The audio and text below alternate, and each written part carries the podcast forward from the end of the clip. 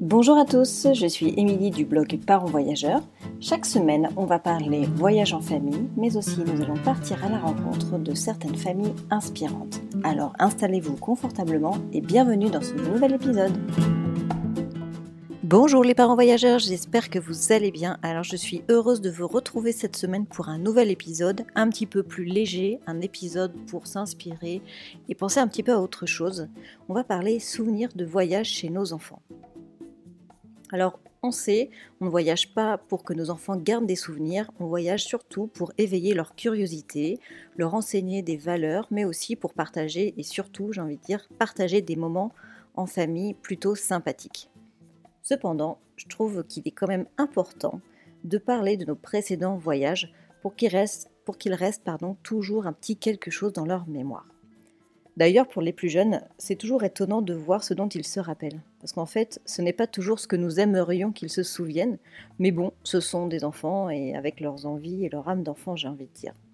Donc cette semaine, dans ce podcast, je vais vous parler de 5 astuces ou 5 conseils pour vous aider à faire perdurer le voyage à la maison et donc pour aider à conserver des souvenirs forts euh, dans la tête de nos petits loulous. Voilà, ce sont des astuces et des conseils qui sont simples, mais c'est toujours bon de, les rappeler. J'espère que ce nouvel épisode va vous plaire.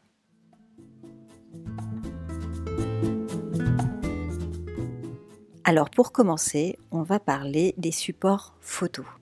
Utiliser les photos c'est un des moyens les plus faciles pour conserver les souvenirs de voyage. À vrai dire, les photos sont mes supports préférés de souvenirs de voyage. On peut les encadrer, les mettre en décoration dans notre maison. On peut aussi en faire des albums de photos qui traînent dans le salon à portée de main. Les photos, ça nous embarque visuellement, tout de suite, dans ce même lieu. Et pour les enfants, c'est un support qui est plutôt parlant et assez ludique pour eux. En regardant les photos, on poursuit le voyage de retour à la maison en visionnant les clichés et en les sélectionnant avec soin, sélectionner les plus beaux qui figureront dans les albums. Alors en général, on construit nos albums photos de manière à avoir toujours des photos de paysages mixées avec des photos des enfants. Parce que les enfants sont plus sensibles, en tout cas quand ils sont petits, quand ils se revoient eux-mêmes sur les clichés, eux-mêmes dans la situation, surtout quand ils sont bébés. Alors reprendre régulièrement ces albums, leur demander s'ils se souviennent du lieu, leur raconter une anecdote sur celui-ci, ou bien une situation drôle, ou peut-être une frayeur. Les enfants adorent quand on leur raconte des histoires, surtout quand ils en font partie. Alors abusez-en au maximum parce que c'est ainsi que les enfants vont construire, reconstruire des nouveaux souvenirs de ces voyages.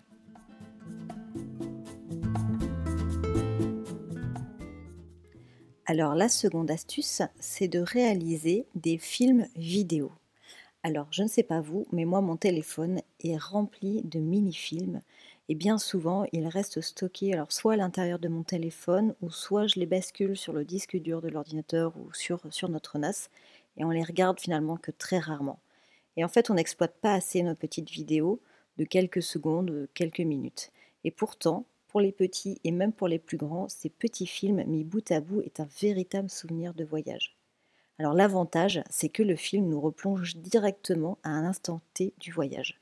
Alors chez nous, les enfants adorent regarder en boucle les petites vidéos et les petits films que l'on fait de nos voyages. Et véritablement, on a l'impression d'y être de nouveau. En fait, on fait travailler presque tous nos sens en même temps et c'est ça qui renforce nos souvenirs. Imaginez-vous, quand vous regardez les vidéos de plage, vous arrivez même à presque à ressentir le sable chaud sous vos pieds. Alors pour faciliter le visionnage, il faut quand même passer un petit peu de temps euh, pour réaliser un film et un petit montage en y intégrant une musique souvenir, idéalement la, musique, euh, la chanson euh, de vos vacances.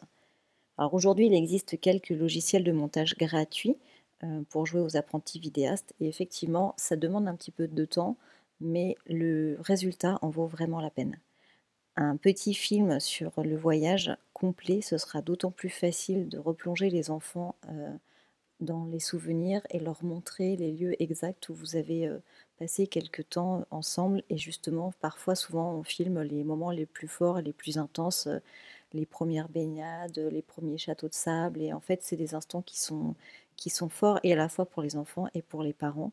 Donc nous pourrons peut-être profiter de ce confinement pour se mettre à faire des petits films de nos voyages.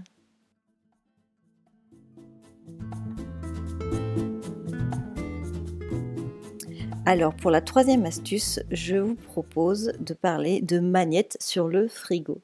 Alors ne rigolez pas, je suis sûre qu'on est très nombreux à rapporter des magnettes pour le frigo.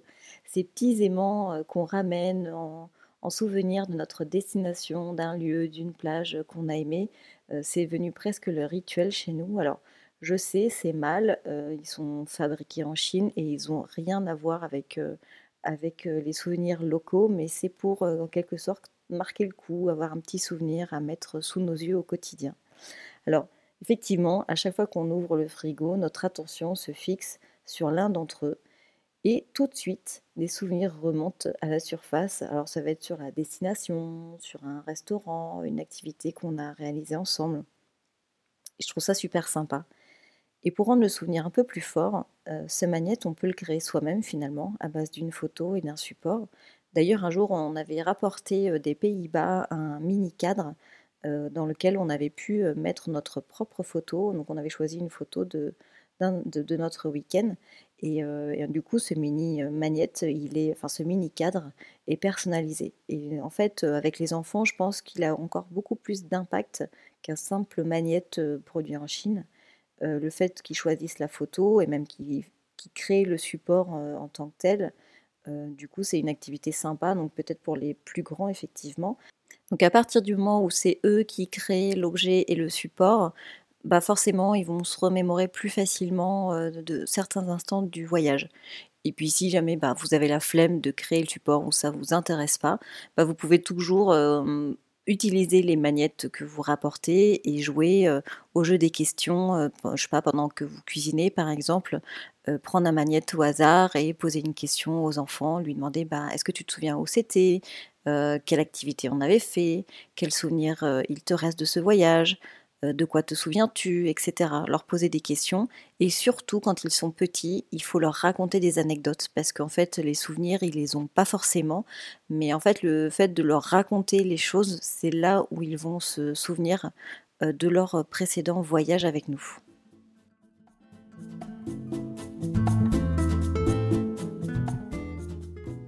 Alors, quatrième astuce, ça va être surtout pour les plus grands, ça va être de réaliser un récit de voyage. Alors effectivement, il faut que les enfants soient un petit peu plus grands euh, pour pouvoir le faire, mais il peut être intéressant de les initier au récit de voyage. Leur faire écrire, soit au fur et à mesure, soit euh, après le voyage, leur faire écrire les émotions qu'ils ont ressenties durant ce voyage, durant ce moment, durant les vacances, leur faire écrire les choses qu'ils ont aimées, moins aimées aussi, Raconter un voyage au travers des mots, c'est assez fort, mais cet exercice est vraiment très intéressant dans la prise de conscience des émotions à l'instant T. Et effectivement, pour les enfants, on sait très bien que la gestion des émotions, c'est quand même quelque chose qui n'est pas simple. Donc l'écriture peut être un moyen de les aider à extérioriser.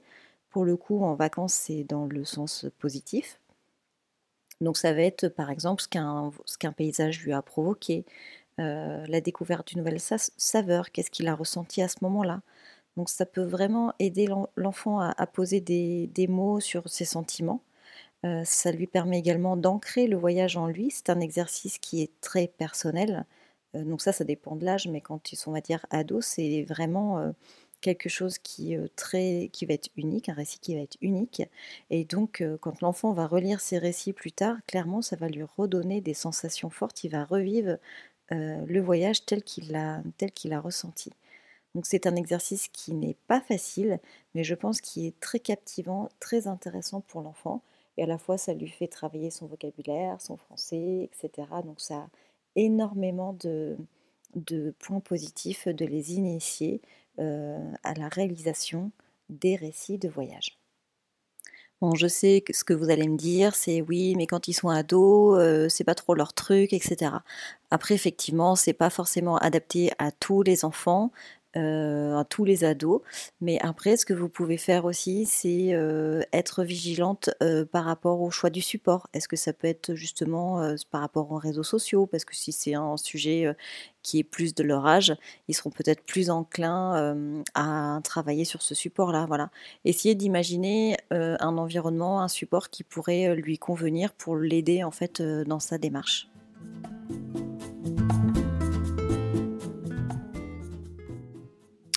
Si vous n'êtes pas convaincu par les récits de voyage, le dernier devrait être un peu plus adapté. Ce sont les carnets de voyage. C'est quoi la différence? La différence, c'est qu'un carnet de voyage, on va venir y mettre tous les petits souvenirs au fur et à mesure de, des vacances. Ça va être des tickets, euh, ça va être euh, des petites photos, ça va être euh, des petits écrits, etc. Donc on n'est pas vraiment sur un récit, mais on va venir collecter en fait des instants et des petits souvenirs comme ça qu'on va venir coller dans un petit carnet de voyage. Donc il suffit juste d'un simple cahier, de l'imagination, un tube de colle et voilà. Donc c'est très simple, c'est du coup peut-être plus adapté aussi pour les plus jeunes parce que finalement on peut l'adapter à tout format. Un carnet de voyage se remplit au fur et à mesure euh, du voyage, mais il peut aussi très bien être rempli après. Quand euh, ils sont tout petits, ça peut vraiment aussi être une activité des fois l'après-midi. Je sais pas quand il fait chaud et qu'ils font plus la sieste, euh, ça peut être un, instant, un, un peu un temps calme où on va venir euh, se souvenir de la journée d'hier, on va venir coller nos petits tickets, euh, faire des petits dessins, euh, dessiner l'assiette colorée qu'on a mangée la veille par exemple. Donc c'est une idée d'activité qui est vraiment intéressante à faire en vacances parce que ça demande d'avoir quasiment pas de matériel. Et derrière, le souvenir qu'on va créer avec lui, il va être d'autant plus fort parce que quand on va rentrer de voyage, bon, le quotidien va reprendre son cours et ressortir ces petits carnets de voyage. L'enfant, il va, il va tout de suite se remémorer les instants qu'il a passés avec vous, à coller toutes ces petites choses dans ce cahier, à écrire, etc. Donc les souvenirs sont beaucoup plus forts parce qu'on vient mettre quand même de l'émotion dans, dans, ce carnet. C'est pas juste un petit cahier rempli de bouts de papier. Ça a une connotation un petit peu plus forte que ça. Et voilà, c'était mes 5 astuces pour vous aider à faire perdurer le voyage dans la mémoire de vos enfants. J'espère que ça vous a inspiré, ça va vous donner des idées pour créer des nouveaux albums, des nouveaux supports pour, pour se remémorer de tous ces bons moments passés en famille. Au passage, j'en profite pour vous remercier beaucoup pour votre euh, soutien, pour vos écoutes chaque semaine qui sont de plus en plus nombreuses. Et donc, je voulais vous remercier pour votre fidélité. C'est un vrai plaisir pour moi de créer ce podcast. Si vous avez envie de le soutenir, eh ben, c'est très facile. Vous avez juste à laisser un commentaire et 5 étoiles sur votre plateforme d'écoute et ce sera suffisant pour m'aider à gagner en visibilité. En attendant, je vous dis à mercredi prochain. Passez une belle semaine. Ciao ciao